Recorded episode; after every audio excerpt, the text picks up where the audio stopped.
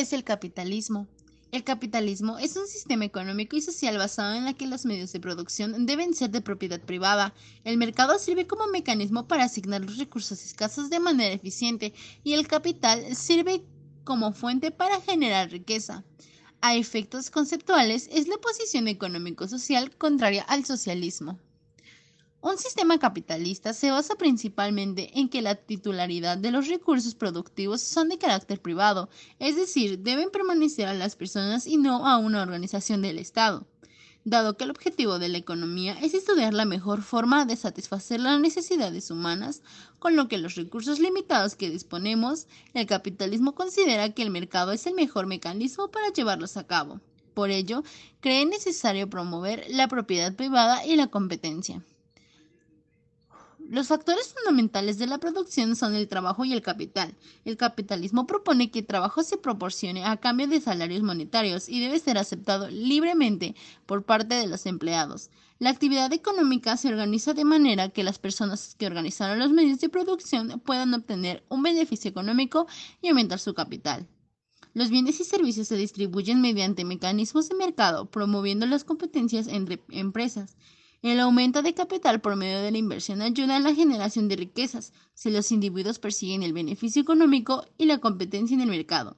Aumentará la riqueza y con el aumento de riqueza aumentarán los recursos disponibles. El neoliberalismo, también llamado nuevo liberalismo o liberalismo tecnocrático, es la corriente económica y política capitalista inspirada en responsable del resurgimiento de las ideas asociadas al liberalismo clásico o primer liberalismo desde las décadas de 1970 y 1980.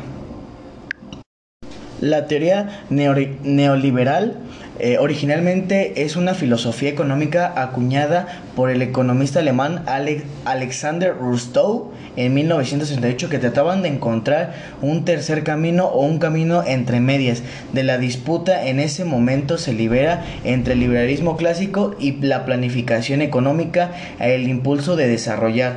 ¿Qué pasa aquí? Debido a que el capitalismo todo es para la gente, eh, ahora sí que la que más poder tiene más ricos, por ejemplo la gente que es un presidente o tiene un poder económico muy grande, pues para ellos es todo el dinero cuando es capitalista y en el neoliberalismo viene asociándote a que aquí todos participan, la ganancia que genera el país, la misma ganancia que es para el mismo país, para que podamos eh, sobresalir y crear eh, un país primermundista.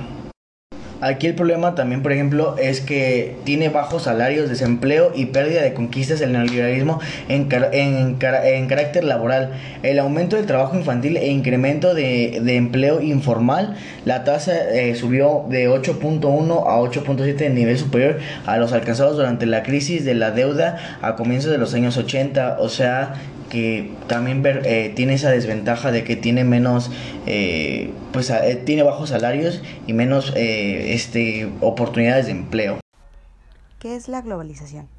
La globalización es un proceso histórico de integración mundial en los ámbitos económicos, políticos, tecnológicos, sociales y culturales, que ha convertido al mundo en un lugar cada vez más interconectado. En ese sentido se dice que este proceso ha hecho del mundo una aldea global. El proceso de la globalización ha modificado la forma en la que interactúan los países y los sujetos, ha generado gran, gran impacto en aspectos económicos como el mercado laboral, comercio internacional, en aspectos políticos como la instauración de sistemas democráticos y respeto a los derechos humanos, así como un mayor acceso a la educación y a la, y a la tecnología, entre otros. Algunas características de la globalización son que es un fenómeno planetariado, es decir, se manifiesta en todo el mundo, es universal, pues abarca todos los aspectos de la vida humana y social, es impredecible, es decir, sus resultados no pueden ser anticipados, depende de la conectividad y de las telecomunicaciones, globaliza las mercancías y favorece la uniformidad del consumo, conforma el modelo financiero mundial. Tiene desventajas y desventajas. Algunas ventajas son desarrollo del mercado global, interconexión de las sociedades con un acceso a recursos informáticos, mayor acceso a la información, circulación de bienes y productos importados, aumento de inversiones extranjeras y algunas desventajas son incapacidad del Estado Nacional como entre el, control y la administración, aumento de la brecha en la distribución de la riqueza, construcción de la hegemonía cultural global que amenaza las identidades locales, uniformidad del consumo. Algunas causas y consecuencias son causas, los cambios de la geopolítica internacional del siglo XX, el fin de la Guerra Fría, la consolidación del modelo capitalista y algunas consecuencias son pobreza extrema y concentración de la riqueza, aumento del desempleo y pérdida de identidades culturales. Hay diferentes tipos de globalización, ya sea globalización económica, globalización política, globalización tecnológica, globalización cultural y el origen de la globalización se da a finales del siglo XX y comienzos del siglo XXI. Suele señalar que tuvo inicio con la llegada de Colón a América a finales del siglo XV y la colonización por parte de las potencias europeas alrededor del mundo.